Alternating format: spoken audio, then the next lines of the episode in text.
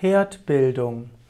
Herdbildung ist in der Heilkunde, insbesondere Naturheilkunde, die Bezeichnung für die Bildung eines Herdes, eines Fokuses, eines Störfeldes.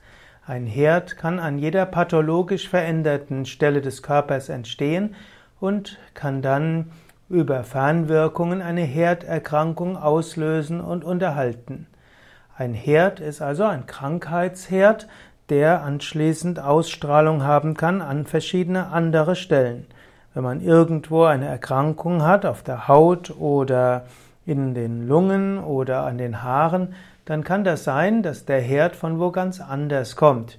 Und nur wenn man den Herd sanieren kann, dann können die anderen Funktionsstörungen auch wieder behandelt werden.